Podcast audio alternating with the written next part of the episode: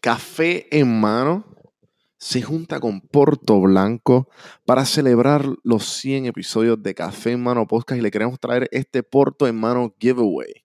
Participa y tendrás la oportunidad de ganar una camisa de Porto Blanco PR para que vistas diferentes. Se le dirá un ganador al azar.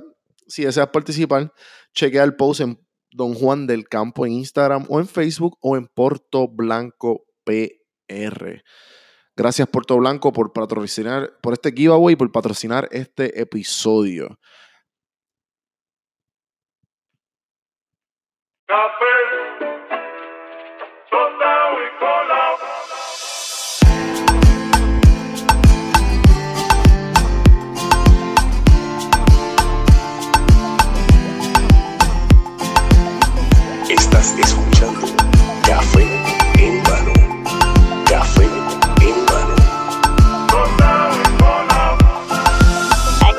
Este podcast que está bien duro.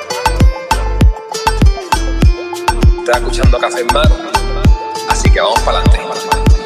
Saludos cafeteros, bienvenidos a otro episodio de Café en Mano Podcast.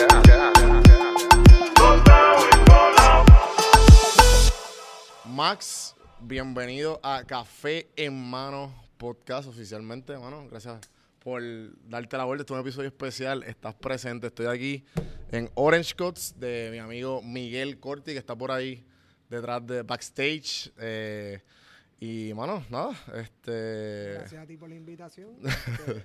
Ya he escuchado que son un poquito más de 100 episodios, así que Eso es así. Este, si no me equivoco, este es el 102. estamos ready. Sí, Entonces. sí, así que ya empezamos los tres dígitos. Eh, todo en video, estamos en video, gente. Pueden ver la barbería atrás, bien bonita, el billar, las sillas, creo que se ven. No estoy 100% seguro, pero como quiera, chequense en YouTube para que vean y, y disfruten esta experiencia con Max y conmigo. Así que, Hay producción, hay producción. Tiene los props en la parte de atrás. eh, mano, a empezar esto, este, ¿quién es Max? De, y, este, sé que pues, obviamente tiene buena vibra. Estamos hablando ahorita que, que has pasado, o sea, estás donde está por las cosas que has hecho y cómo has aprendido de ellas y te has aprendido a moldear hasta que pues es el Max de hoy día. Cuéntame que un poquito de quién es Max. Bueno, para mí, este, yo soy una persona luchadora, este, Ujú. no me quito. Este, yo creo que lo que a mí me motiva todos los días a trabajar es buscar una solución a los problemas. Claro. Porque problemas vamos a tener todos los días. Ujú. Y uno en cómo es que uno creativamente, uno busca esa solución para que no te desmotive, porque siempre va a surgir esa, Gracias. ese obstáculo y pues uno tiene que buscar la, la variación a que uno pues resuelva eso. Así que yo para mí soy un luchador que busca la manera de solucionar esos problemas que todos los días nos encontramos en la vida. Claro, este y entonces es- a- a- estás con- en tu Instagram, tú tienes Experience Maker.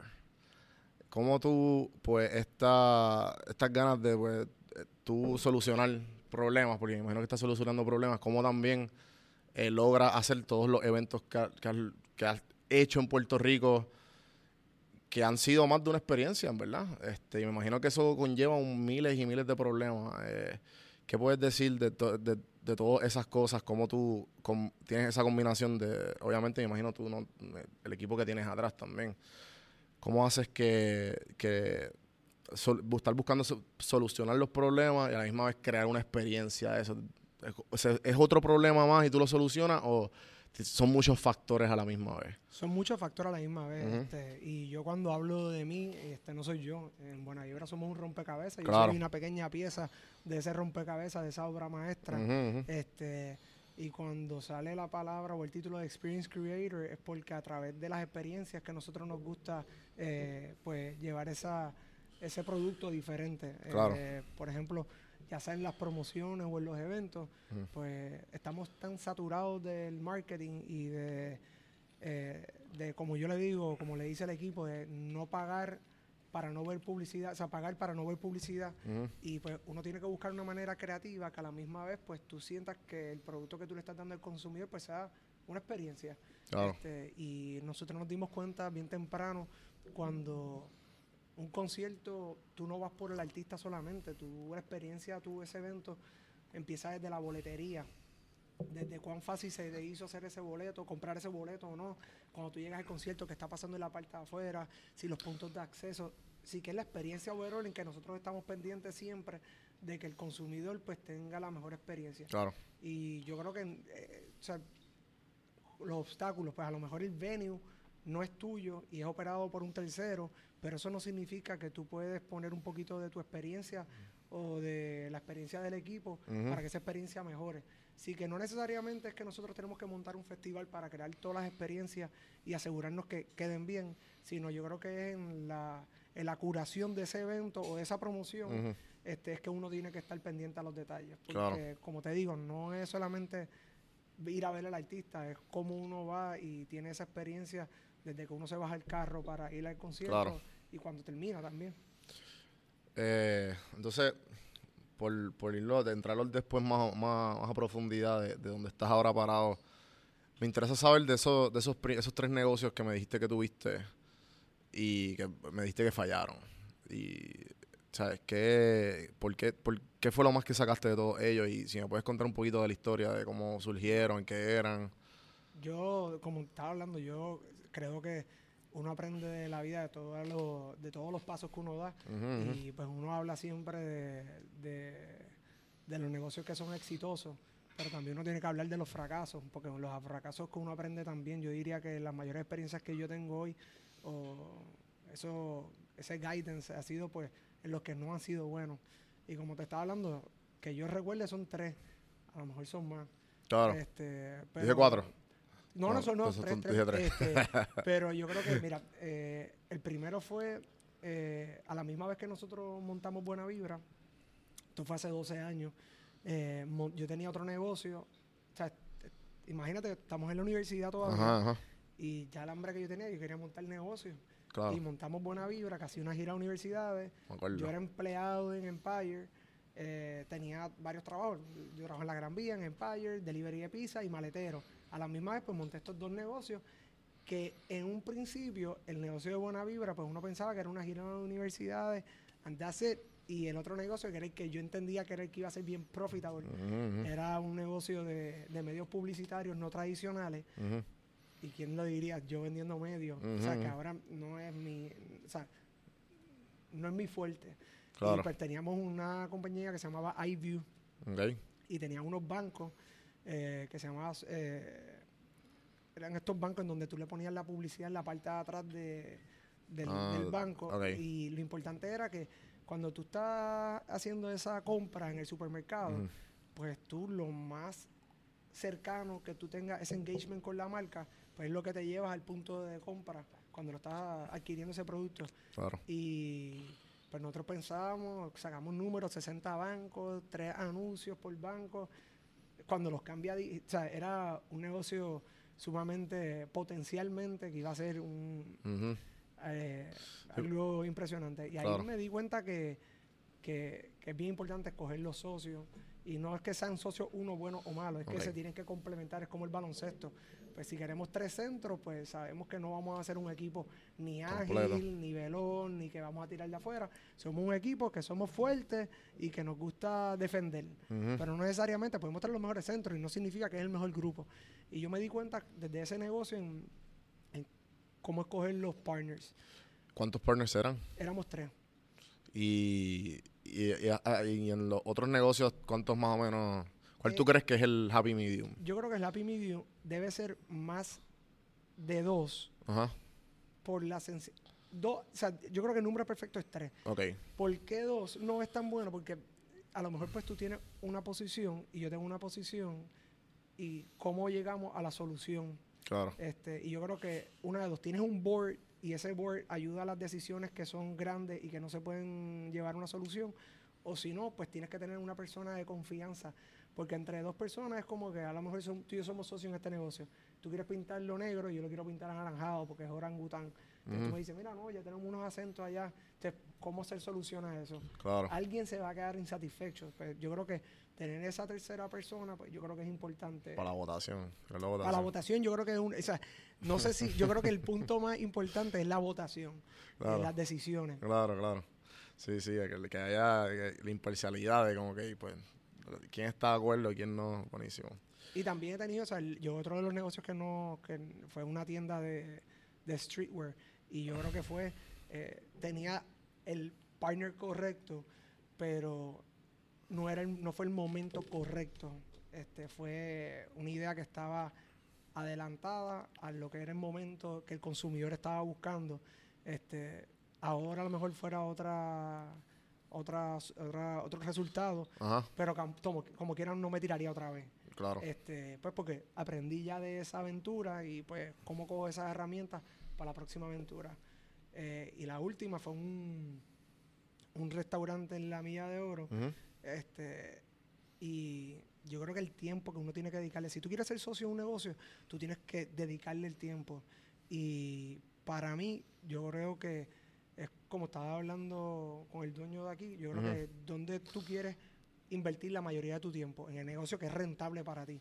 Si para mí el negocio de renta de propiedades y buena vibra es más rentable que un establecimiento de comida, pues ¿a qué le voy a dedicar más ganas? Claro, a lo que a mí me gusta, a lo que a mí me apasiona. claro. Este, yo creo que a mí me enseñaron algo que es cómo tú divides tu vida. Y la vida tú la divides en tres tercios. Durmiendo, debes de comprar la mejor cama. No importa si te cuesta dos mil, mil pesos, lo que sea. Pero tú estás un tercio de tu vida durmiendo en esa cama. Claro. Ocho horas diarias. O sea, como por lo menos. O debería. Treat Este, yourself. Sí, claro. Treat yourself, ¿me entiendes? Sí, sí. La segunda, el tiempo que tú desarrollas con otras personas, amistades, familiares, como que ese tiempo que nadie te lo puede pagar porque es un recurso que tú no puedes reponer, pues inviértelo bien. Y lo otro, que es el por lo que te lo traigo, es el trabajo. Si a ti no te apasiona un trabajo, hazte un favor a ti y a tu a la compañía que pertenece, vete para otro lado porque no estás dando tu mejor esfuerzo y a la misma vez el patrón no está recibiendo lo mejor tuyo. Claro. Sí, yo creo que, que ese es básicamente en un ter- el tercio como se debe vivir la vida. Así que ese negocio estaba cool, pero no era lo que a mí me apasionaba. Este Y por no tener el tiempo, yo creo que no pude dar lo mejor de mí en ese momento. Este, Pero gracias a, ese, gracias a ese, negocio aprendiste lo que me estás diciendo. de todos los negocios que hemos tenido que no han sido exitosos, uno aprende. Un- en los mismos de Buena Vibra, nosotros hemos tenido eventos que yo digo hoy en día, ya lo hicimos, no lo volvemos a hacer porque lo que nosotros estábamos planteando no es lo que el mercado eh, eh, quiere. Entonces, pues, en vez de que tú hagas lo que a ti te gusta, uno hace lo que el mercado le gusta. Y algunas veces, pues sí, eso yo creo que es uno de los problemas, uno querer educar, pero a la misma vez, cuánto tiempo o cuánto dinero tú quieres invertir para educar. Y pues a lo mejor uno dice, pues mira, no, vamos a buscar lo que al público le gusta. Y a lo que el público le gusta, le vamos a poner las experiencias que ustedes son buenos. Y en eso es donde estamos ahora mismo. Así que yo creo que es por esa línea. En donde los errores que uno comete, en cómo uno te lleva lo que aprende. Ujú, ujú. Y, y pues obviamente uno de los invitados, una, y mis favoritas entrevistas fue con Emil. Eh, y pues sé que es tú, uno de sus socios. Eh, Yo creo que es más que mi socio. Es como que es mi, mi dupla, es, mi... tú, tú, el, el- nosotros la somos- naranja. Nosotros somos el Oreo, ¿me entiendes? Sí, sí, sí.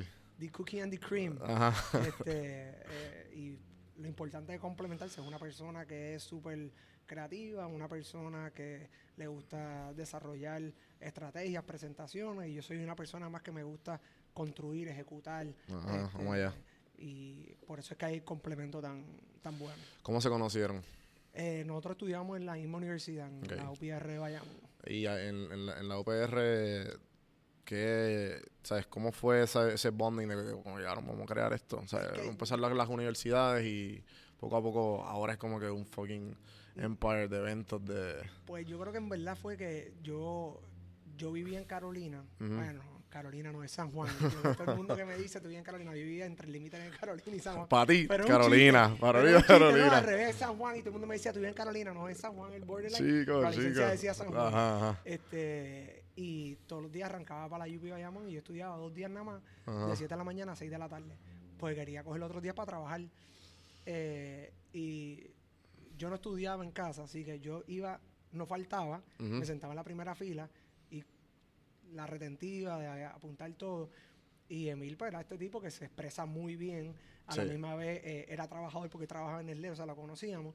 Eh, y empezamos a empezar a hacer proyectos juntos. y en los proyectos De clase, exacto. de clase. Y Claro. varios proyectos hicimos juntos. Y uno fue, pues, mira, desarrolla un negocio siendo estudiante. Y ese fue la gira a universidades. Qué duro, qué duro. Sí, que fue, yo creo que es porque fuimos apasionados desde el principio de lo que nos gusta. Y, y- y se nota que como que, que se complementan, como tú dices. Ah, no, Eso, eh, completamente. Sí, sí, sí. Y todos los días yo aprendo de él, este, estoy seguro que de la misma manera, este, nadie se cree superior. Yo creo que es lo importante en que uno pueda llevar y compaginar con ese cómplice, porque al final del día un socio, tú compartes más tiempo con él que con Sí, cualquier igual que es persona. como, es, una- es como si te casaras. Eh, com- no, no es como si te casaras, te casaste, porque tú tienes el dinero con él, tú confías en esa parte, este, esa persona conoce tus debilidades, tus fortalezas, es como él te puede poner este, un poquito más de su, de, de, de companion en que te pueda ayudar a crecer y a crecer el negocio. Así que yo creo que es bastante similar. Si alguien no se ha casado y tiene socios, es bastante de lo mismo. Sí, sí, sí. Sí, este. Y, y el, a mí me interesa mucho como que los eventos. Eh, cómo. ¿Sabes? Cómo han logrado, porque de la industria, en la industria de, de Puerto Rico, se, ¿sabes? se conocen ¿sabes? de años, de que somos más chamacos. Tú eres mayor que yo, pero. ¿sabes? Tony Mojena y. este ¿Cuál es el Angelo otro? Medina. Y Medina. Pepe Dueño. Pero. Dinosaurio. No sea, es- yo creo que no usar la palabra dinosaurio, yo usaría un- una palabra como No, que son claro. este, eh, Lo digo yo porque soy un millennial y. no, no, cool, cool, pero yo creo que son más como que los founders de lo, Obligado, obligado. de, de lo que es la producción de eventos. Este Y cada cual pues tiene su fortaleza. Yo creo que ellos rompieron un mercado que hoy en día es lo que nosotros podemos disfrutar. Este Y tanto los que todavía siguen de la vieja escuela como los de la nueva escuela, cada cual tiene su, su forma de navegar. Claro. Este, y pues nosotros pues tenemos nuestro unique eh, selling proposition, porque nosotros pues no somos, nosotros no somos productores de eventos, nosotros somos creadores de experiencia. Y pues lo hacemos a través de contenido, de eventos, de promociones, de publicidad no tradicional. Y eso es lo que, espérate, ¿qué es buena vibra? Nosotros somos una agencia de experiencia. ¿Qué es eso? Pues, nosotros creamos cualquier promoción o publicidad que está atada a una experiencia. Claro. Este, por eso es que yo no me, yo no digo que yo soy un productor. Este, y a la misma vez, tú no ves por ahí eh, Max Pérez, eh, productor es buena vibra, es el conglomerado. Yo no soy nada si yo no tengo el equipo que yo tengo hoy en día. Exacto. Este, yo soy fanático del equipo que nosotros tenemos. Todos los días, de los que se fueron, de los que están y de los que vendrán. Es como te dije, el tercio de la vida. Nadie debe estar en un sitio que no debe estar. Eh, y para mí, pues, yo creo que lo que nos hace muy bueno a nosotros es el equipo que nosotros tenemos.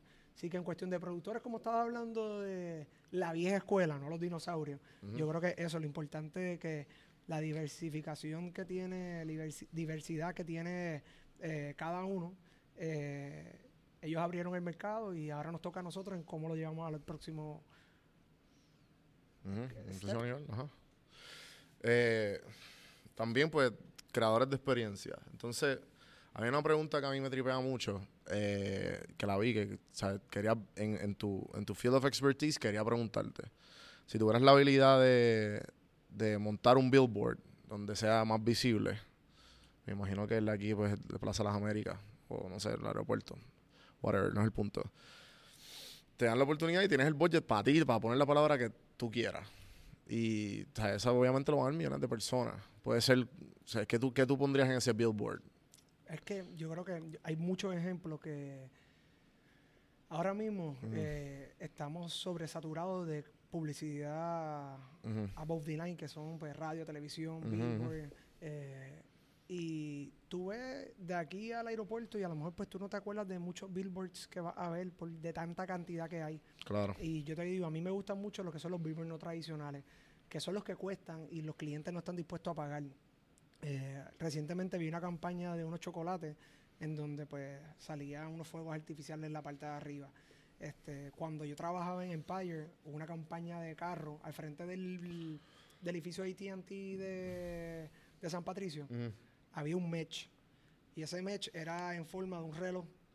Y todos los días a las 5 de la tarde o 6 de la tarde salía como que el, el cuckoo, de- que salía el pájaro, pero Ah. no para, había un DJ tocando a las cinco y media, seis de la tarde. Estamos hablando que esto fue hace ocho años, nueve años, Y todavía te acuerdas de eso. pero crean experiencia. Claro. Así que si tú me dices a mí una palabra, yo no creo que es una palabra. Va a yo ser- creo que es más que sea algo no tradicional, algo que es diferente. Yo he visto eh, compañías de aerosoles como puede ser un off o un desodorante en que bote humo en la parte de atrás. Así que más que una palabra, yo creo que un buen billboard, dependiendo de la campaña, del artista, de lo que sea, debe ser este algo con, con, con pocas palabras, simplemente que cree esa experiencia. Yo creo que el mismo arte de, de Bad Bunny que está ahora mismo corriendo, Que eso, eso de usted buena vibra. si, si tú lo ves, eh, es promocionando el disco, pero no tiene ningún logo ni de las plataformas de, digitales de música, Sí, bien ni de simple, música. simple, simple. De lo que- pero era lo que quería el artista. Este, y rompió todo lo que es el molde tradicional. Este, estás invirtiendo una gran cantidad de dinero en esta compra de medios, pero tú no vas a sacrificar tu calidad de creatividad y de producto por lo que las personas van a decir. Y yo creo que ese es el mensaje que, que pudimos llevar con esa campaña, gracias a pues, cómo el, lo importante de que, la- de, de que el cliente, el artista, Mm. sea parte de, esa, de, esa, de esa creatividad. Así que volviendo a la pregunta, no creo que una palabra eh, o un arte, yo creo que es más lo que tú puedes crear en esa experiencia. Claro. Eh, y entonces en cuanto a cómo, cómo o sea, de, de los tours de college, que lo que básicamente lo que hacían, de lo que yo me acuerdo, corrígeme si estoy mal, era que ustedes cogían varios este, artistas y iban a las diferentes universidades. Y obviamente pues tenían varias, a la misma vez pasaban muchas actividades de diferentes promociones. Eh, y cómo de ahí pues empezó a traer todos estos eventos como sé que trajeron el MEF, el Street Daisy, pues, muchos por ahí para abajo. Yo creo, mira, nosotros, yo trabajaba en Empire y. Empire pues, hacía diferentes eventos eh, para una marca de cerveza y Claro. para marcas de carro. Yo creo que ellos fueron de los pioneros en crear eventos de experiencia. Ok. Entonces, nosotros de- desarrollamos la gira Universidades de Buena Vibra, que ya habían otros tours corriendo de universidades. O sea, nosotros no fuimos los primeros ni los ni los que hicimos esta idea. La diferencia de nuestro producto a los productos que tenían la competencia es que nosotros no buscábamos artistas que estaban en promoción. Nosotros nos sentábamos con el con el pues, con el con, la uni- con cada universidad y le proponíamos 8 o 10 talentos que estaban bien pegados. O sea, en un momento nosotros llevamos a Cultura, Pedro Capó, Cani, eh, Teo Calderón, Joel y Randy. Yo me recuerdo el primer tour de Buena Vibra fue Gomba, eh, Joel y Randy y Viva Nativa. Este, y en cómo fue esa experiencia que nosotros podemos llevar a estos artistas a la universidad, pues fue ya lo que creaba una experiencia, porque tú tenías el apoyo del estudiantado. Lo importante es que si tú haces un- una gira a universidades, que tengas el apoyo del estudiantado y que vaya y que se vaya lleno, porque tienes auspiciadores. Y yo creo que ahí es que fallaban las otras giras, porque pues llevaban el artista que estaba sonando en la radio, que a lo mejor era eh, que estaba en promoción, y no necesariamente que las personas querían escuchar y pues no se llenaban esa, esa, esas visitas a la universidad. Sí, ahí fue, ahí fue que cogieron el, lo hicieron diferente. Completamente. Y para nosotros fue el negocio porque podíamos coger y hacer el reclutamiento del estudiantado para que fueran promotores de buena vibra, porque nosotros nos dimos cuenta que los auspiciadores que nos pagaban por estar en la universidad, que es bien importante porque para las marcas se le hace bien difícil el, el tú poder entrar a, a la universidad y llevar a cabo una promoción. Ujú. Así que nosotros le dimos este vehículo, esta vía para que ellos pudieran activarse, pero nosotros estábamos sacando un return on investment también. Era, Claro. este es nuestro, este es nuestro cruz. Este, y para nosotros, pues, ahí fue el desarrollo de Buena Vibra completo, porque teníamos un reclutamiento, a la misma vez, pues, teníamos el apoyo de las marcas y las universidades. Sí, que crearon un trust con, completamente. to- con todo eso. Nosotros cogíamos eh, la asociación de estudiantes y le llamamos, mira, Buena Vibra College Tour va para allá. Perfecto, la reunión, cuando la quiere? ¿Cuáles son los artistas? Van y cerrábamos. Y eso es algo en que nosotros continuamos haciendo porque nos gusta la propiedad, porque para nosotros, en el 2019, Ujú. si una marca no es pertinente, cierra y vete.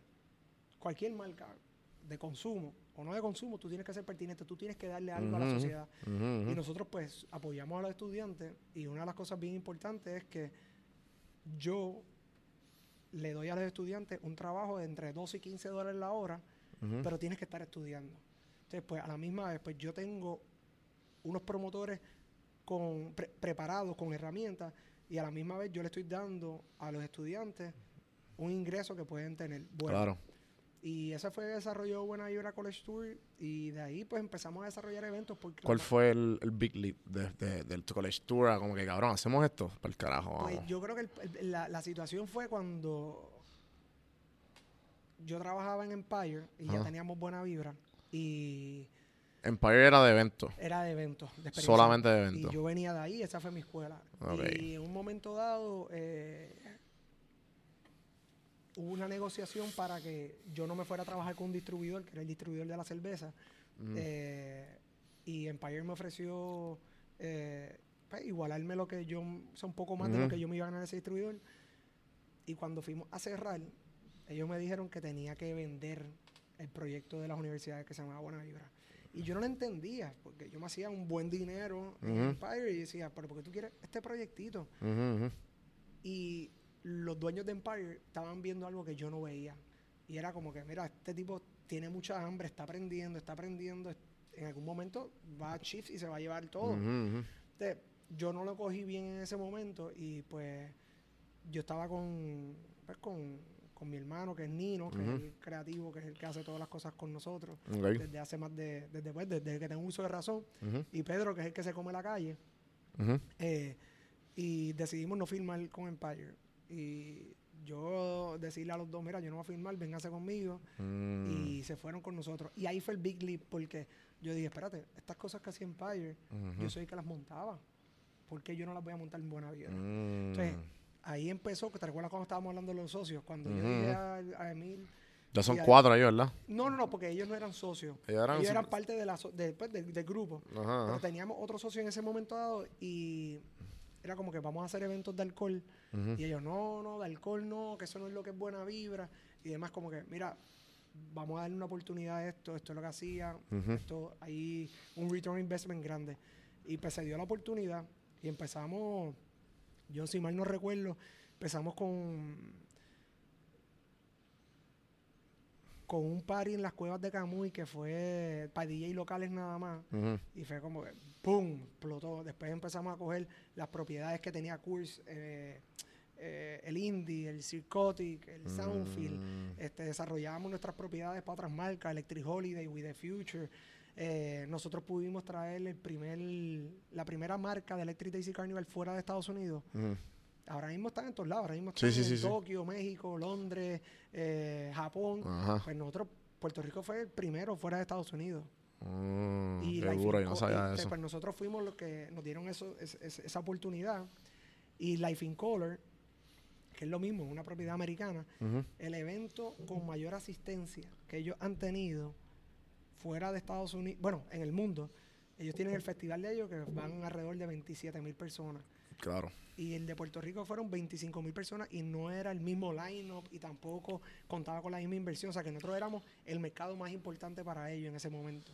Ah. Este, y dimos ese leap después de que tú le das la prueba de que, espérate, yo quiero hacerlo más grande, Claro. más experiencia.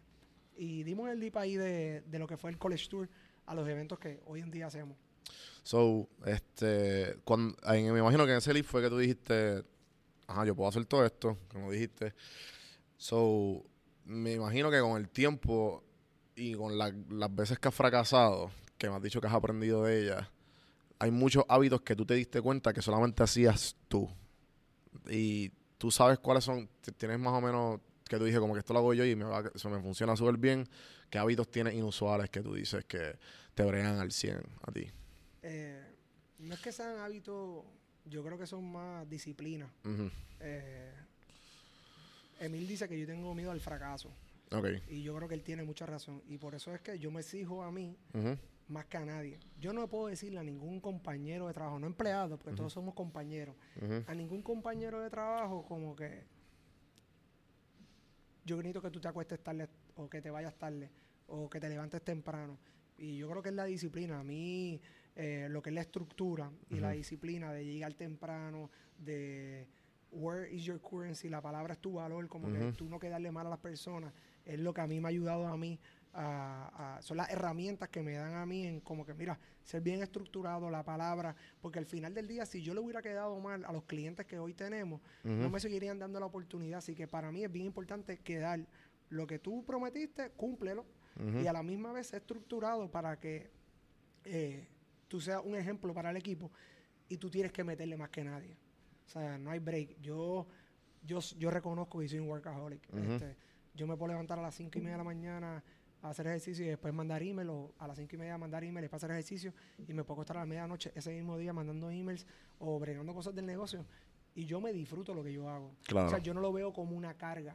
Yo creo que lo peor del mundo, y lo veo a diario, es que las personas que el lunes y pone como que, damn, it's Monday, como que tengo que volver al Ujú. O loco por lo que sea viernes. Es- O loco que sea viernes, es como que este es tu mayor tiempo de la semana, es trabajando. Como que tienes que estar en un trabajo que a ti te guste. Claro. Si no, como que estás desperdiciando tu vida. Así que yo creo que ese tipo de herramientas, lo que es la disciplina de puntualidad, organización, meterle más que nadie eh, y cumplir con lo que promete, son las herramientas que a mí me han dado este, los mejores resultados. Qué duro. Este. ¿Qué, qué compra de, de menos de 100 dólares tú has hecho recientemente que te ha cambiado la vida positivamente? ¿Compra o regalo? Compra. Que De yo tú has- hecho que una tú has- com- una compra de menos de 100 dólares. Yo, por ejemplo, recientemente, que lo he dicho también, lo dije, lo, lo dije, lo- hablo mucho de este podcast de la meditación.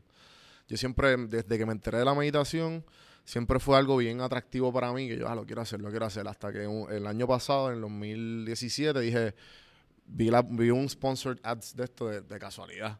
Claro. eh, y, y vi de Headspace, que la, hablo mucho de ella, y ahora salió una de Waking Up. Y me compré el año en Headspace. La aplicación es básicamente una aplicación que te ponen diferentes que te parece. Esto, esto no nada que ver, no hay, no hay nada que ver de sponsor con la aplicación. Pero en verdad. Apúntenlo, apúntenlo. Pero me, me va súper cabrón. Y sobre te- tengo más de 48 horas meditadas. Tengo un hábito de, tratar de meditar por lo menos cinco veces a la semana. Trato de hacerlo los siete. Cuando, no puedo, como, como ahora que estoy medio ajetrado haciendo muchas cosas, pues se me pasa. Pero siempre trato de volver a caer en el hábito.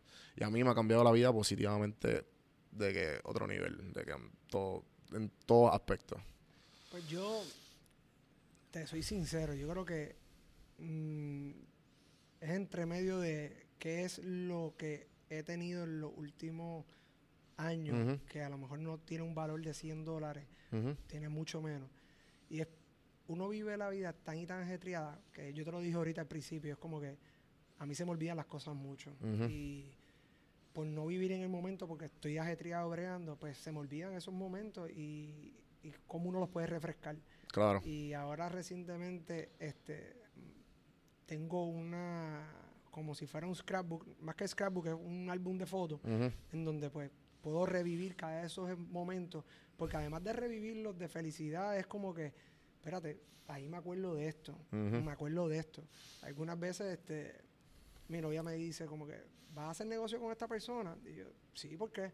Y me dice, pero tú no te recuerdas la última experiencia de tanta, o sea, como que uno Sí, vive sí, tan sí, rápido, es como que yo, diablo, se me pasó completo. Ajá, ajá. Así que yo creo que para mí, eh, en que uno pueda coger, sea un scrapbook, sea un libro de fotos, este, seas tú mismo escuchándote. Yo te- o sea, como que una de las cosas bien importantes, porque yo hago con esto, de, de venir a hablar, es para dar el ejemplo y para la misma vez rebuscar en mi memoria, en que Ujú. yo pueda buscar y Que scrap the, the surface Claro. para uno ver qué le gustó, qué no, qué Que, fue, que qué te funcionaba, que no, exacto. Sí, que para mí es eso. Yo creo que eso es lo más que ahora mismo me tiene bien motivado Ujú. este porque eh, me da ese y es desde el 2016 nada más o sea, como que quiero ir más para atrás este y es- eso yo creo que ahora mismo lo más que me tiene pompía porque como tú dices la meditación es sumamente importante eh, y yo creo que yo teniendo eso en la mano yo me desconecto Eh, pocos momentos uno tiene para desconectarse y yo por ejemplo yo no hago CrossFit porque uno tiene que estar cuando uno hace el ejercicio pendiente en el ejercicio completo para Claro. no lastimarte Claro, definitivo. yo corro. Tú corres. Y el hacer el maratón de Chicago, yo puedo estar cuatro horas y pico corriendo. Sí, es un estado estás- medati- estás pensando, meditativo. Estás pensando, pero el pensar no, no, no te bloquea el no poder correr, no te vas a lastimar por estar pensando. Así que yo creo que para mí ese tipo de ejercicio este, es como el- cuando ver el libro me desconecto. Mm. Este, uno no tiene el teléfono, no estás pendiente al teléfono, una computadora, no puedes escribir emails. Y que yo creo que el tener ese álbum de, de las fotos como que me desconecta y me deja otra vez como que eh, hasta un cierto modo una meditación para mí. Claro, claro. Este. El hecho de que, a mí por lo menos, cuando yo hago ejercicio, la, la en cuanto a la meditación, cuando ya yo había eh, he hecho mucho ejercicio durante el tiempo. Y pues he ido adaptando poco a poco, aprendí después del deporte del CrossFit. Y después poco a poco, que pues el CrossFit no, no todo tiene que ser tan explosivo, si simplemente te quieres mantener en un, un, ¿sabes? un performance. performance, Sí. Y, y pues ahora pues estoy un poco más de como que core y mantenerme, mantenerme como quien dice fit y bien, que yo me sienta cabrón. So, y pero eso lo he podido adaptar en la meditación y en el ejercicio, porque como tú dices, si tú estás más, tú te, te desconectas totalmente. Este, a este tipo que a mí me encanta se llama David Goggins, no sé si sabes quién es. No. Ese tipo es un, es un monstruo. El tipo rebajó como casi 200 libras, se metió a los Marines. Él, él rompió el, el récord de, de pull-ups por 27 horas corridas. O sea, estúpido, estúpido. Y sacó una biografía de que él hizo 100 maratones de 100, de 100 me- de como- ¿cuántos, ¿Cuántos son los maratones? 26 Pues él hizo, él hizo cuatro maratones en, en tres fines de semana. Una ridícula Ah, así. pues, o sea, no sé quién, no me acuerdo del nombre de él, pero conozco la historia. Pues sí, el tipo es un monstruo. O sea, el tipo fue a los Marines y el tipo constantemente se está como que retando. Entonces, una de las cosas que él dijo fue que, que él no escucha música cuando está entrenando. Porque la música. por- no, porque la música te pone en un estado bien emocionado. Y en la vida real tú no estás así. Obviamente, eso es bien. bien No, no, pero es que es real, igual que en el Ironman. O sea, Ajá, ajá. eh, mis hermanos hacen Ironman Ajá. Y o sea, ellos se desconectan completamente. Y yo creo que también es eh, eh, en, en cómo tú entrenas. O sea, Claro. si tú entrenas desde el principio sin música, yo me recuerdo que en el maratón de, de Chicago, todo iba bien las primeras 20 millas. Hasta Ajá. que en la milla 20, de repente, se fue la música. Porque, porque estaba muy lejos o ¿Qué se- simplemente. ¿Qué pasó? Yo o sea, no entendía lo que estaba pasando. Ah. O sea, seguía corriendo, pero algo no está. O sea, como que ese. La desconexión completamente y. Era por el sudor que se metió en el, Ah, en el- en el ah. celular y lo, lo, lo apagó entre el calor y demás. Era eso. Pero las últimas seis millas fueron las más difíciles. Y yo, o sea, obviamente el cuerpo está más cansado, pero también era porque tú entrenaste con música, ¿me entiendes? Exacto, Mi hermano exacto. no lo hacen con música. Entonces, como que yo porque lo veía como una muletilla, como una herramienta.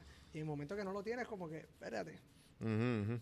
Sí, mano, de hecho, eh, yo, yo he tratado de hacer los últimos, los últimos entrenamientos han sido así como que sin Sin música. tratar de hacerlo sin música. Empecé a escuchar como que yo ya- yo no, no me gusta leer. Y lo que hice fue que empezar a, a, a meterle a los libros, pues bajé Audible. Ah, pues. Mano, y Audible me, me he comido me he comido ahora mismo, voy por el octavo libro en menos de dos años. De verdad. Sí, y este y pues ahora estoy tratando de hacerlo mientras hago ejercicio, porque estoy como que más concentrado en el- lo que estás diciendo, porque cuando tú estás escuchando música, tú lo que escuchas es el ritmo, bien pocas veces la palabra. letra, jamás, Sí, exacto. sí, eso que mientras estés funcionando el cerebro, a la misma vez vas a estar concentrado en el ejercicio y a lo que están tratando de decir. Pues le voy a dar un try y te voy a Ah, decir. o sea, durísimo. Porque es como tú dices, mira, yo me recuerdo que la primera vez que se fue la música, yo corriendo, fue... eh, ¿Qué me ha pasado? ¿Qué me ha pasado? aquí- Con el sudor entra los AirPods y... aquí hay una carrera que, es le- que es bien mala, que es la, la de Sabrina. Son Ujú. 16 millas, no son 13, que es un medio maratón, es Ok. 16. Tú sales del último trolley, llegas al morro, después del morro, pasas por el último trolley y llegas otra vez a la gallera de Isla Verde Diablo. y después vuelves. Y cuando esa, ese tramo de la gallera de regreso, como que es el más malo, obviamente, eh, y a mí se me fue la música. Y yo me recuerdo que la persona que estaba corriendo enfrente mío tenía una camisa que decía, con Dios todo se puede. ¿Y tú? Me pegué a esa camisa, porque yo entendía que era un mensaje, y como que es la primera vez. Sí, a esa en ese estado, tú como este, que tú, y coges cualquier símbolo. Así que yo creo que le Durísimo. voy a dar un try a lo que, a lo que me está recomendando. Ah, chamano, buenísimo. A mí me ha ayudado un montón. Y, y también eh, el tiempo que uno se quiere sacar, como que ya simplemente adaptar cosas nuevas a lo que uno ya hace. Si tú entrenas, pues déjame ir adaptando cosas nuevas para pa, eh, obligarme a hacer las dos cosas. Y así mató, mató un pájaro de dos tiros. Exacto. Así que aprovechas tiempo. Sí, sí, sí, definitivo. Entonces, Le voy a dar un traguito, voy a escribir con. no, no, obligado, obligado. Este, buenísimo. Y, y otra, otra, otra también, además de la aplicación, el Audible, la suscripción, a mí no me molesta para nada, porque la gente, ¿sabes? Dice, no, que, diablo, 14 pesos al mes. Cabrón, pero tú gastas eso en dos cervezas. ¿Sabes? Tú eso en dos cervezas. Eh, o Es en que un jangueo. tú sabes que yo creo que. O en un plato de comida que tú, ¿sabes? Yo creo que una de las cosas, mira, yo fui para Israel, que a mí me invitaron para ser parte del Schusterman Family Foundation Reality, un grupo que vas para allá para aprender de la cultura como Ujú, ujú. empresario Ujú. y te lo pagan todo. Y yo dije, como que 10 días, irme yo de despegarme del trabajo. Y es como que, no, estás loco, no voy a ir. Sí, O sea, sí, sí, no tengo el sí. tiempo para eso. Y mi novia me dijo, mira, tú no inviertes en tu carrera. Ujú. ¿Qué? Sí, Como que yo invito a mi carrera, yo trabajo todo el tiempo. Dice, no, tienes que coger pausa y dedicártelo para ti. Es como tú dices, Sí, sí. 14.99, 14.99 no es nada. Ajá. es tu herramienta para tu futuro, ¿me entiendes? Claro, claro. Ya sea para aprender de algo, meditación, sí que al revés, lo veo como una Sí, herramienta. sí, sí, sí. Tu Un 14 tool más. 14.99 tú lo botas en cualquier, en, Sí, en- en- en un postcon con Ujú. una taquilla de cine, ni con las dos. Sí, mano. Este, y para que sepa, si, si nunca ha hecho meditación, la aplicación de Sam Harris, él está en la meta de, de hacer la meditación affordable for everyone. Y ahí tiene un email, porque lo sacó, y tiene un email que si tú le escribes que quieres la aplicación, te da un año gratis de la aplicación. Ah, pues, A ese nivel. O sea, bru- brutal. Y, y mano, en verdad que, que me ha cambiado la... Y yo, he- yo, yo, yo he hecho muchos episodios basados de las cosas que he aprendido en esas aplicaciones y la gente siempre me escribe como que, cabrón, tremendo episodio. Y yo, mira, es que ya estoy... Auto, ya estoy... O sea, ya lo aprendí, ya la práctica está en mí. O sea, ya es parte... Yo, soy parte de lo que... de lo que Yo soy producto de lo que aprendí. So, ajá, buenísimo. Es como el ejercicio. Exacto, que tú con este momento, espérate, estoy corriendo cuánto. Exacto. O te ves en el espejo y como, cabrón, ¿qué pasó aquí? O sea, no te diste Estás cuenta. entrenando la mente. Mano, entonces, este, puse, puse unas preguntas en social media y me hicieron varias. Eh, y pues la primera es eh, que el- con lo que habíamos dicho de, de esta gente ya que lleva un montón de tiempo, eh, la que primera que pusieron en LinkedIn de Carlos Aponte, este, socio mío, by the way. Ah, Carlos. Sí, y me dijo, puso, puso de el, que... de, el de Metro. No, Carlos Aponte, es este. Él es ahora mismo, él era de. Él trabajó por Stereograph mucho tiempo. Claro, Carlos sí. Aponte. Sí, sí, sí, sí, sí. Pues sí. Él tiraba, él tiraba Ah, Metro Sports. Sí sí sí, sí, sí. Yo dije Metro y yo no, cabrón, No. periódico no. Mala No, mía, lo Carlos. conozco bien, lo bien. Zumba, Ese zumba. mismo, ese mismo. Eh, dijo que básicamente son, ¿sabes? Para la edad que tiene y los eventos que está zumbando, esa gente no puede hacer lo mismo que ustedes hacen nunca porque no, ustedes básicamente saben lo que quieren porque son parte de, ¿sabes? de la generación, entre comillas. Estoy haciendo comillas en el aire. So, ¿qué va a pasar cuando lleguen a los 50, a los 60 años? ¿Cómo se van a mantener buena vibra eh, acoplado a esta generación o la generación que esté en ese tiempo momento? Yo creo que, eh, Carlos, una excelente pregunta, pero yo creo que eh, eh, para mí, yo te la puedo contestar bien fácil. Ajá. Los productores, la mayoría de los que tenemos en el mundo son productores que hacen un bidding war para un artista. Ah, pues vamos a traer a X artista, pues cuánto tú ofreces, yo ofrezco, y le dan un rider del artista cuando tú tienes, ya, sa- vamos a, compramos a, a Cani García, tenemos a Cani. García, pues ya me dieron el rider, lo producimos el concierto y ya no hay una, o sea, eh, eh, eh, no hay un, un desarrollo ni de estrategia, ni de idea, ni de promoción, de- ni de experiencia, ni de visuales, ni nada. Nosotros en Buena Vibra, yo te digo que nosotros somos tan y tan y tan celosos. Para mí, en cuestión de lo que es la estrategia de, de la promoción de un concierto, yo no voy a subir un AdMat, un Alti Ujú, ya. ujú, Es al revés, cómo uno puede coger y llevar esa promoción para que tú vayas ya, tú te estés pompeando para el concierto.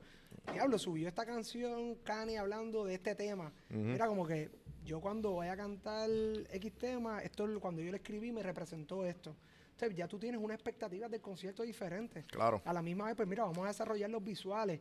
Mira, aparte de los visuales, vamos a encargarnos de que cuando, yo, o sea, yo creo que es la importancia de desarrollar el contenido, la experiencia in-house. Y los productores que la mayoría, y no los culpo, porque ese es el oficio de un productor, llevar a cabo un concierto. Eh, nosotros como no somos un, un- un productor, yo creo que ahí es que está el reto en donde el equipo que nosotros tenemos en Buena Vibra, o sea, está las muchachas, Nicole, Mariana Cel, eh, Natalia, eh, ni- o sea, son personas que son igual de capacitados que yo o mejor para hacer un evento. Claro. Y tenemos personas que tienen barely 25 años. Y yo tengo 34, pues ya yo sé que la próxima generación está ahí ya. Claro. Así que yo creo que es el continuo aprendimiento. Yo me recuerdo una vez, volvemos para lo de, lo de viajar. Emil me dice, mira, yo creo que necesito que tú viajes a tres o a cuatro festivales al año. Cualquier persona te hubiera dicho como que, claro, voy.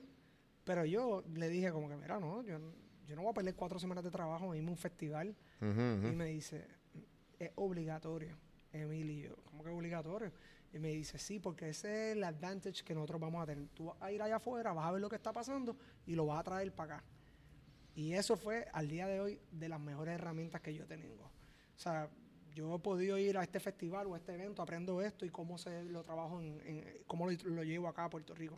Así que yo creo que a la pregunta de Carlos es bien fácil. Yo creo que es eh, la, el continuo hambre para evolucionar. Ujú. No quedarte cero por lo que uno tiene. Claro. Este, y tú estar claro que las personas que tú traigas al equipo son igual de buenos o mejor que tú.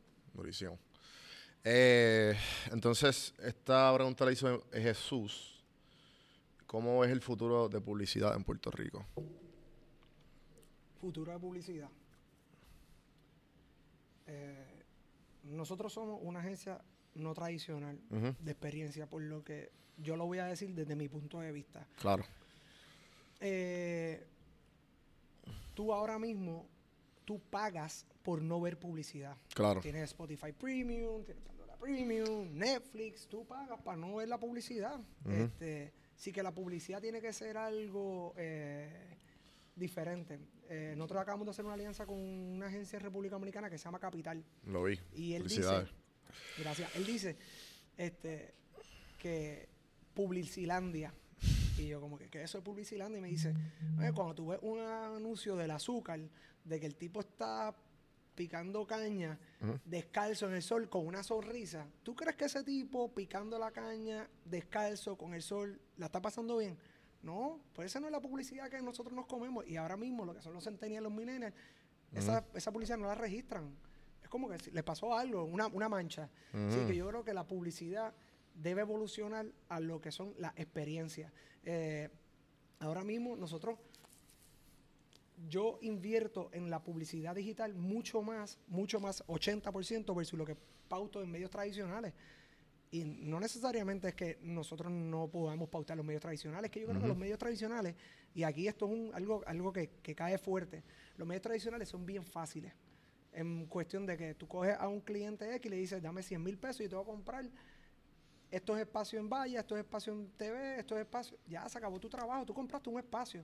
Yo creo que lo importante, y eso es eh, la importancia de, del parte creativo, en cómo tú llevas de una manera no tradicional, orgánica, ese mensaje para la marca, este, para que el consumidor la, la, la integre. Eh, hay uno, y, y ahora mismo, yo no sé si tú viste, a mí me encantó el, el anuncio de, de Bud Light de Game, de Game of Thrones. Ah, en el Super buenísimo. Bowl. Sí, sí.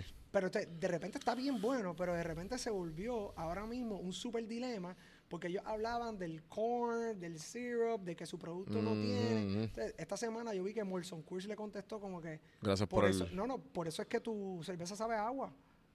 Entonces, como que, espérate, te- ya tienes a todo el mundo como que pendiente a lo que tú dices. Entonces, ujú. como que tú tienes que ser bien cuidadoso en que a quién le quieres tirar y cómo Ujú. quieres tirarle, porque los medios te van a coger. y, o sea, la campaña de Pepsi con, eh, creo que fue con Kylie Jenner, eh, con la Kardashian, ¿verdad? Ajá, sí, sí. Con, no, no, no, no, hubo uno antes que Ah, lo el mandaron a bajar de- racismo. Sí, el de que era una, que era una marcha y ya le dio la Pepsi al Exactamente, Y lo policía. mandaron a bajar completo, ¿me Sí, entiendes? sí, porque, sí. o sea, en cómo they engage en contra tuyo. O sea, como Ujú. que tienes que crear una experiencia en el mensaje y tienes que ser cuidadoso, tienes que ser real, como lo que estábamos hablando de la caña. Tú no puedes coger y poner tu producto como que, "Mm, al nene le encantan los vegetales. Como que, no. Yo a toda la gente que, a todos los auspiciadores le digo, mira gente, te están, me están ayudando, ayúdenme para atrás, le estoy dando, le estoy dando yo una experiencia aquí con, le estoy dando, le estoy dando contenido gratis. ¿sabes? Postéenme, diré que están escuchando, compartan, Claro. devuelvan el favor. Y no, y a la misma vez es lo que estábamos hablando de pertinente. Yo estoy seguro que si las marcas que te apoyan a ti, de alguna manera dicen, mira, yo estoy apoyando a Juan, Ajá, es la ajá. que hay. Sí, sí, Es sí. un tipo que vive Ujú. afuera, en la diáspora, y está entrevistando a personas como que vamos a darle, vamos a compartirlo. Esto es una noticia, esto es un esfuerzo de pillar apoyo a esta persona que está haciendo esto y ya le crea un goodwill. Exacto, exacto. Mano, eh, ay, de otra pregunta de Jesús, eh, ¿qué- cuál, de- ¿cuál fue tu campaña favorita del 2018? Compañía favorita, Eh, campaña, campaña. campaña del 2018 favorita. Me imagino, pues, obviamente, que va a ser de buena vibra. No, no, no. Yo, o sea, yo, yo todo. yo creo que eh, viendo así en cuestión de, de campaña, eh, así una que me haya volado la cabeza, déjame ver.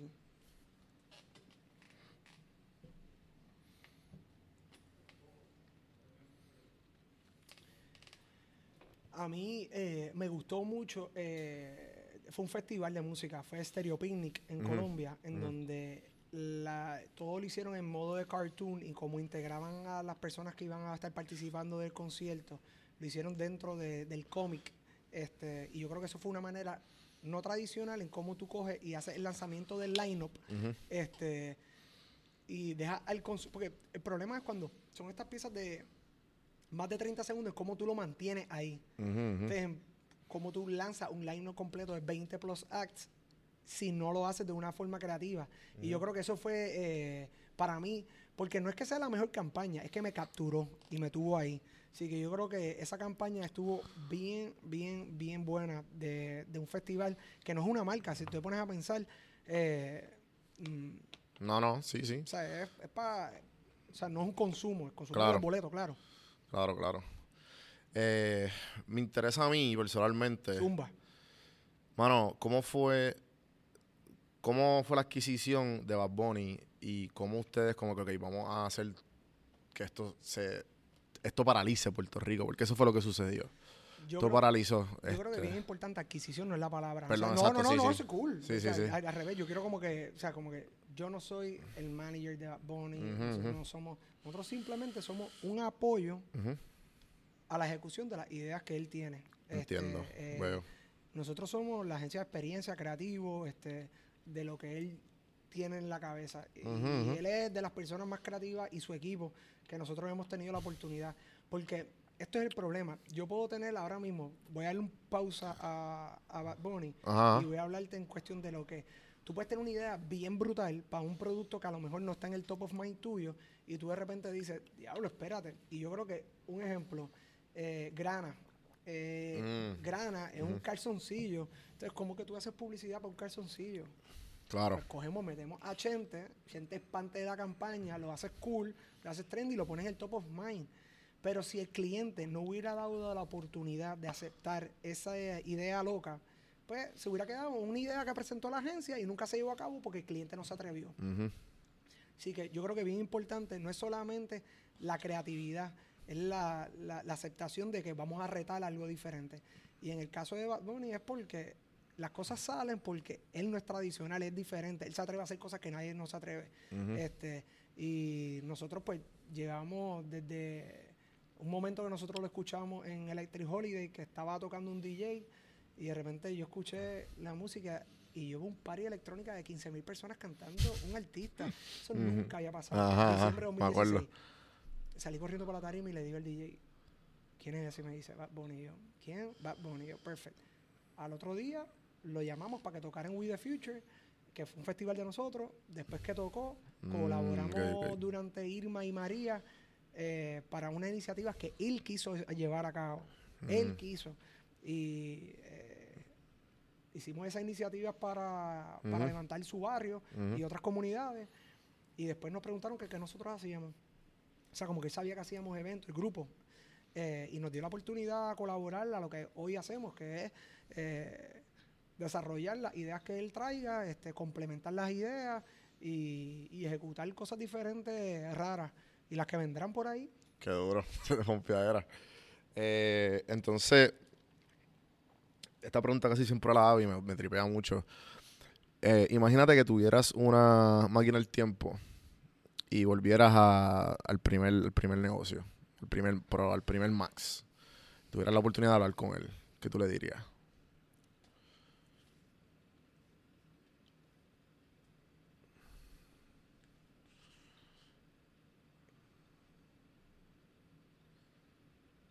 invierte más en tu educación.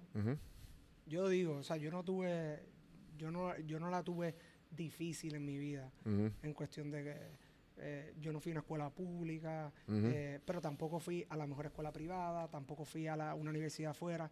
Yo creo que si yo tuviera la oportunidad de yo viajar el tiempo y decirme el tiempo a mí en cómo yo pudiera invil- invertir más en mi preparación para yo tener un mejor yo, ujú, no solamente para mí, sino para mis clientes, para mis compañeros de trabajo, en donde yo tenga herramientas ahora mismo que hoy estoy invirtiendo o aprendiendo en ellas, pero si lo hubiera cogido a la marcha de los 12 años que llevo con Buena Vibra, pues a lo mejor hubiera tenido unos resultados más grandes.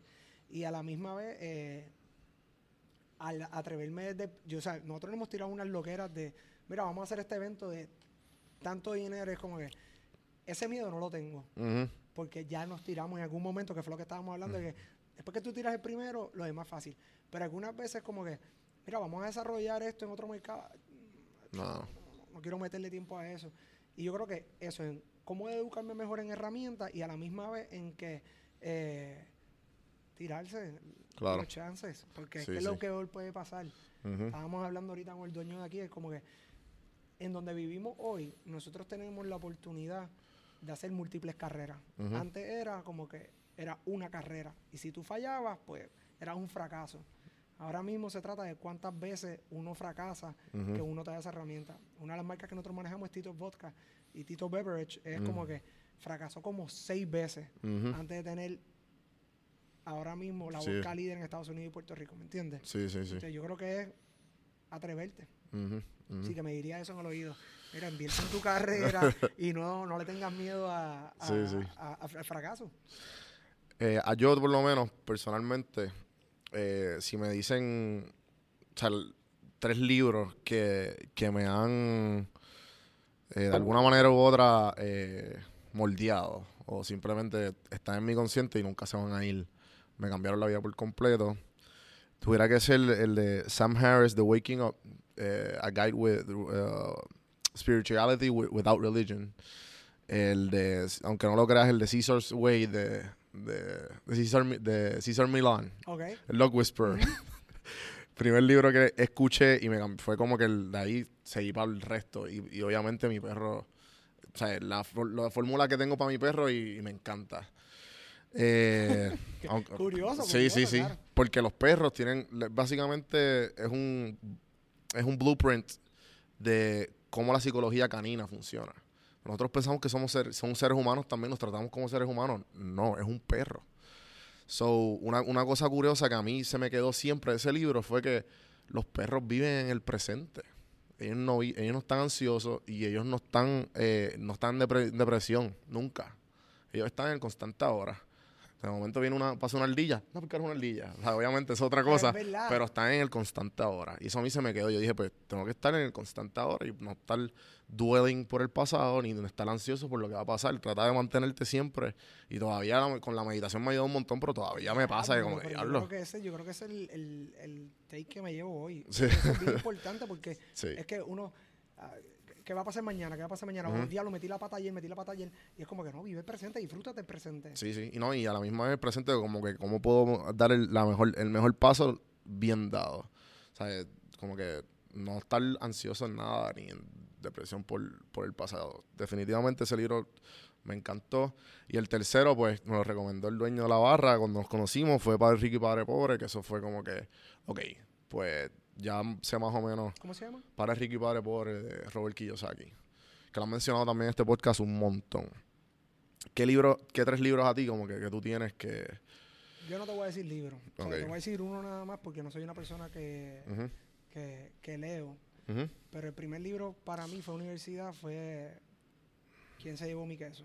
Y yo creo que era ese mismo, el reto de, de que el miedo de, de tratar cosas diferentes. y Ujú, eso pues lo que a mí me ha ayudado, mira, tener diferentes negocios, diferentes partners, Ujú. diferentes aventuras. Ese me ayudó mucho. Y tengo dos como que eh, dos mensajes, uno es de Denzel Washington y uno es de, de un admiral de- del ejército. El de Denzel Washington a mí me gusta mucho porque yo algunas veces le meto 12 horas de trabajo y llego a casa y digo, no hice un carajo, no hice nada. Y está la diferencia en lo que es correr y moverte. Tú puedes estar corriendo en un treadmill y estás corriendo en el mismo sitio. Y si estás en movimiento, pues te estás desplazando. Estás Claro. corriendo en la calle, te estás en, en movimiento. Pero es lo mismo, estás corriendo. Así que la enseñanza que él te da en ese momento es como que ponte en una lista lo que tú quieres completar ese día. Y cuando lo completes, vas a sentirte que te estás autorrealizando, que estás cumpliendo con eso. A lo mejor la hiciste, pero como no estaba estructurado en lo que tú querías hacer, pues te sientes insatisfecho. Claro. Así que te lo voy a pasar ese porque en verdad que dura como tres minutos, cuatro minutos, pero es bien bueno. Y el otro, que es el del admiral, él dice como que cuando salgas de tu casa siempre haz la cama. Porque es como un reset. Como que pudiste tener un día bien malo, pero cuando llegues a tu casa te vas a levantar en una cama nueva, te vas a levantar en una cama nueva. O sea, como que esa Mm. oportunidad. Y él también habla de, de uno de los, de uno de los, de uno de los entrenamientos de los militares allá en, en el West Coast de Estados Unidos, en donde los tiran y como que dice, mira, y si estoy nadando y te encuentras un tiburón. Ese es Joko Willink. Mm, el del tiburón. Mm, No, el, el admiral que me estás Sí, pero es diciendo. el del, que habla del tiburón o no. No sé, no. Te lo voy a poner después cuando terminemos aquí, Ah, para duro, pero duro. él habla como que, ¿cuál es, o sea, si te encuentras un tiburón, ¿qué Mm. haces? Ujú, ujú. Y le dice como que tú te paras, o sea, tú no vas a correr del tiburón, tú te vas a parar, tú lo vas a mirar a los ojos Ujú, y con toda tu fuerza le vas a dar en el medio de la nariz. ujú. Y esa es la vida en los problemas, como Ujú. que tú no puedes correr de tus problemas, tú tienes que enfrentar tus problemas, tienes que verlo, porque si no, al, al final, it's going to hunt you back. Este, así que, más que libros, son pequeños clips o eh, eh, journeys que yo he leído que son los que me, lo- me llevan. Es como Draco. Draco me regaló lo que es la el Where is your currency. Tu palabra es tu valor. Es como una oración. ¿cuán- cuán- cuánto peso puede tener esa oración? Where is your Yo currency? estaba pensando eso aquí, mano, eh, porque en Puerto Rico yo tengo, ¿sabes? Las amistades que uno tiene, como que, ah, sí, sí, voy a llegarle. Nunca llegan. Te voy a explicar que. no, me- me- te voy a decir esto, esto en entiendo, Israel. mano. Pero eso es eh, una conducta del nuevo mundo. Yo en Israel, esta gente en Israel están en, con- en continuo conflicto. Ujú, ujú. Claro. La guerra todo el tiempo ahí. Y ellos viven la vida como si te quedaran 5% de batería en el celular. Si yo te llamo a ti y te queda 5% de batería en el celular y estás en, el, en un sitio que no tienes conectarlo, ¿cómo tú contestas esa llamada? Claro. ¿Cómo la contestas? O sea, como apresurado, sí, como que, ¿qué pasó? Sí, sí, dime. O sea, no comas mierda, ¿qué es la que hay? Cuéntame, ajá. dime, ¿qué es lo que necesitas? Así ellos viven. Y una cosa es como que muchas veces tú le dices a alguien, ah, como que me quiero tomar una taza de café contigo. O llámame por un café o ponme eso. Y nunca pasa. Sí. Porque es una muletilla. Es como que, Ujú. sí, me llamas por un café. Y es como eso. Sí, le voy a llegar y no le llegan porque son muletillas. Las personas como que tienen miedo a decir como que, no voy. Ajá, cabrón. No voy. Se acabó el problema. No voy. Así que yo creo que es muletilla de, de, de que Uno ujú. tiene eso. Yo lo viví allá porque nos lo Qué estaban diciendo, el- el- en Israel nos estaba diciendo uno de los, el- la persona que estaba dando el tuyo, como dice, el problema que ustedes como que le dicen a las personas como que quieren verlo y no lo quieren ver. Ujú. Y yo como Sí, que diablo, es verdad. Sí, sí, sí. ¿Cuántas veces le ha pasado a uno? Y ahora pues soy mucho más cuidadoso cuando le digo a alguien como que mira, vamos a vernos Ujú, ujú. o no. Claro, el poder del no. Eso tiene mucho más dificultad de decir un no que decir un sí. Claro, sí, sí, Eh, sí. bueno, ¿Qué vas a hacer este weekend? Bueno, sí. Ujú, No viste si tenías algo en la agenda. Si no podías, si no querías, ¿me entiendes? Eh, mano, y hablando de esa enseñanza, a mí me, a yo pues, el pensamiento estoico lo estoy viendo, lo estoy, sea, habla mucho, lo he, lo he como que creo que eso es lo que la filosofía que tengo, que he adoptado durante la meditación y todas las cosas de no don't get, o sea, no, no te encojones por cosas que tú no puedas controlar, que eso es básicamente lo que es. Y hay una enseñanza de, creo que Benjamin Franklin, que él era estoico y otros founding fathers más, que era de eso mismo, de, más o menos como el del tiburón, que larga historia hecha corta, e- él en, una en su fábrica, tenía una fábrica en el momento, Él va a la casa, una nena viene gritándole, le, le toca la puerta, mira, la fábrica está en fuego. Ay, ¿qué va a hacer? Va a la fábrica y la fábrica está completamente perdida. Y perdió todo, ¿sabes? Todo el equipo lo perdió todo. Y pues eh, la nena como que mirando y ve a Benjamin Franklin y él estaba riéndose. Y, ah, pero ¿y por qué no está? Yo estuviera como que, otra- ¿sabes? ¿Por qué no está este, triste o molesto? Y él, pues, ¿qué, qué se puede hacer? ¿Sabes? Nada, se- se- seguir para adelante. Y así mismo es. Eso, Mira, yo, yo le estaba diciendo, yo tengo 30 compañeros de trabajo que yo soy responsable de ellos, Ujú, directo. Y yo me levanto todos los días, no solamente para ellos, sino para los clientes, ujú, en tal claro en que me van a traer 20 problemas en ese día. Y yo me disfruto en cómo solucionarlo, porque yo sé que esa es mi misión todos los días, en buscar Claro. la solución, buscar la solución, buscar la solución. Porque si me quedo, diablo, como que pasó esto, pues mira, vamos para adelante. Ajá, porque vamos a añadirle más problemas al problema. no, o sea, ¿Qué tiempo vas a invertir en dwelling on that que no vas a poder hacer nada ya, ¿me entiendes? Mira, este, se perdió la cuenta, pues vamos a buscar una cuenta. Se perdió dinero en ese evento, pues vamos a buscar dinero en ese evento. Claro. Mira, se fue este empleado, vamos a buscar el próximo. ¿Qué pasó? ¿Qué no pasó? Mira, hay que meter mano. Claro. Eso es claro, lo importante, en como que stop dwelling en cosas que no puedes cambiar ya. claro. O sea, tú- lo del tiempo, el tiempo no hay nadie quien te lo regale, pues inviértelo de la mejor manera. Ujú, ujú. Eh, eso es bien importante y, y, este no como la, lo mismo de los 5 minutos, los 5%, 5% por- hay una meditación que se llama el, guide, el Death Meditation. Imagínate que hoy es tu último día, ¿qué vas a hacer? Porque así mismo como que seguir, seguir creando lo más, lo más que tú puedas o haciendo, haciendo lo más productivo para, para tu propio bien. Eh, entonces, las últimas preguntas que te quiero hacer para acabar esto, que ya hemos estado aquí más de una hora. Eh, Pero se ha ido rápido. sí, sí, la- estamos, pasando, estamos pasando bien. Este, la primera pregunta, ¿qué serie o película le ha hecho, a, te ha sacado algún tipo de enseñanza? Es que, Yo he escuchado de todo, No, tranquilo. No, no, no, no, mira, este. me río porque hay una que se llama Shameless. Ajá, claro, Y de claro. repente yo se lo digo a mi novia y me dice, como que tú le sacaste y me dice, que yo no soy tan malo, ¿me entiendes? Porque Frank es bien malo. Sí, sí, Frank es un cabrón. Sí, que Sí, esa, relajo es esa. Eh, pero yo creo que a mí me gustó mucho eh, Peaky Blinders. eh, Y es porque en la unidad familiar, yo soy bien unido con mi hermano. Como te estaba diciendo, mi hermano vive en Lancaster, eh, tiene dos nenas, un nene y una nena, mi hermano mayor, mi hermana. Nosotros somos como que un núcleo. A lo mejor no estamos todo el tiempo juntos, pero como que es la familia. Para mí lo importante es la familia. Así que Peaky Blinders me enseñó la importancia de lo que es la familia. No importa si tu hermano es whatever, tu Ujú. herma- no importa, es tu familia con lo que tú viniste a este mundo. Claro. Así que Peaky Blinders yo le saqué a eso mucho. Eh, yo creo que esa es la En verdad. completamente. Durísimo. Entonces los libros dijiste, eh, pero si tuvieras que, a lo mejor, a lo mejor tienes otro, si tuvieras que regalarle el un libro a tu hijo o hija, ¿cuál fue el primero? ¿Cuál sería? Me regalaron uno en Navidades, que voy por la segunda o tercera página. Emil, fuiste tú.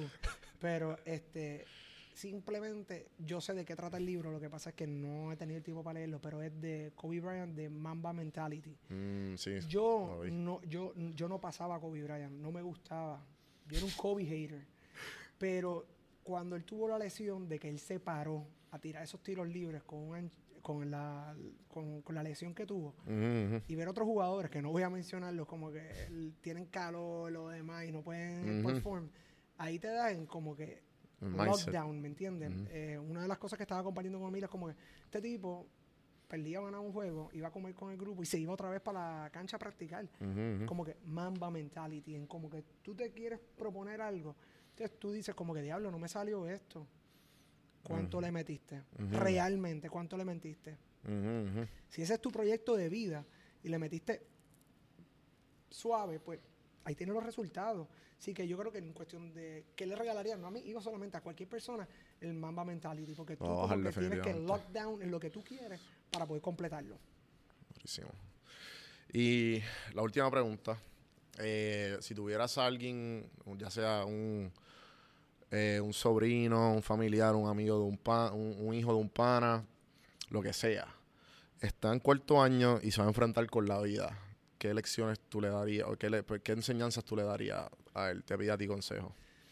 Volvemos a las herramientas que fueron para mí, que la que hablé. Yo creo que la honestidad, la puntualidad y el respeto al tercero. Yo creo que esas son las cosas como que bien importantes. Cuando tú tienes esas herramientas en tu vida y en el desarrollo, eh, las cosas van a venir por añadidura. Este, yo creo que eh, eso es bien importante para cualquier persona. Claro. Si tú no tienes eso, es como que no puedes confiar en esa persona. Así que yo creo que esa, e- eso es bien importante en cuestión de lo que es la puntualidad, el respeto este, y las ganas de como que de trabajar. A mí, yo, o sea, para mí, los trabajos más que me han enseñado a mí, ninguno es de publicidad. A mí la Gran Vía me ayudó a... Yo llegué a la Gran Vía, que no es Escorial, y allí nadie quería atender a los cacos. Y yo lo vi como una oportunidad. Yo como que nadie quiere atender a esta gente, yo los voy a atender. Y yo me hacía un montón de dinero en propina porque esa gente como que me llamaba, mira, sí con el cano, ok, perfecto. La combinación estaba ya ready cuando él llegaba. Ajá. Pero era el miedo ese y poder atender y aprovechar esa oportunidad. Claro. El maletero del muelle, yo estaba con toda la gente de, de Puerto de Tierra, de Cortijo. Son gente que son más buenos que muchas otras personas por ahí, pero las personas como que los segregan como que "Ah, esa gente son malas, no, al revés. Ellos son los que más me ayudaron a mí en mi desarrollo este, como persona. Y no hay, tú nunca puedes coger y decir que un trabajo es malo, como que si tú ves un janitor, darle la mano, porque tú nunca sabes cuando está en esa posición. Claro. Mi equipo sabe que cuando hay que montar un banner en 10 o 12 pies, yo cojo y me monto. Yo he cargado velas, yo he hecho todo. A mí nadie, nadie, nadie, nadie puede decirme como que, chacho, es que tú no sabes cómo es eso, tú no sabes que este trabajo. No. Y a mí no me hace, Vamos a mí no me hace peor o menor persona el no joderme igual que otra persona. Y uno tiene que ayudar, ¿me entiendes? Ayer Ujú. mismo yo estaba caminando por, ayer, por condado y veo a esta persona empujando un carrito lleno de frutas y vegetales y estaba subiendo la rampa impedido. Y yo Como paré y me bajé a ayudarlo, a empujarlo, porque yo sé que no le iba a tener, o sea, porque me, ¿me entiendes? Tienes que ponerte los zapatos de otra persona. Sí, sí. Así que eso es lo que, lo que te diría. Durísimo. Mano, ha sido un placer tenerte aquí.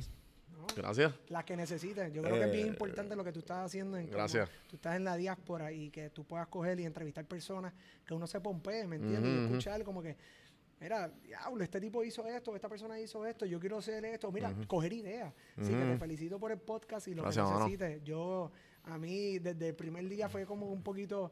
eh, a mí no me gusta hacer este tipo de entrevistas y Emil es el que me dice como, mira, loco, vete y este, Sí, mira, sí. como que, Juan, como que yo lo hice y es bien bueno, así que te felicito Gracias, mano. y lo que necesites con buena vibra, estamos a tus órdenes. Durísimo, mano. Este, redes sociales, ¿dónde te conseguimos? ¿Dónde, si te quieren preguntar algo, no sé, este, Este- ¿qué quieres promocionar? No, no es promocional, este, lo que necesiten, me- ahí me pueden conseguir la página de Buena Vibra en Instagram o en Facebook. En Instagram este, aparezco como J. Max Pérez, en Facebook Max Pérez Escudero. Y en Buena Vibra, lo que necesites, si quieres ser promotor de Buena Vibra, si eres cliente y quieres trabajar con el movimiento de Buena Vibra, estamos ready para ustedes también, así que Durísimo. este, juntos somos más. Eh, a mí, pues me pueden conseguir donjuandelcampo.com, es mi Instagram, lo redirige de mi Instagram. Quiero darle las gracias a Antojo Boricua que vinieron, me trajeron la greca, me trajeron el café, las tacitas y pues aquí estamos hosting lo mejor que podemos con, con Antojo Boricua. Así que gracias al el corillo de Antojo Boricua. Estuvo bueno. Eh, Y lo que estábamos hablando, compartan las noticias positivas. Sí, sí, sí. Eh, ¿Y qué más? Nada, gente, gracias por escuchar. Links.juan del campo, ahí están todos los, todos los, toda la gente que me apoya y los links directos a mis plataformas. Suscríbanse en YouTube, esto va a estar en YouTube, gente. Así que, gracias. Hasta la próxima, gente.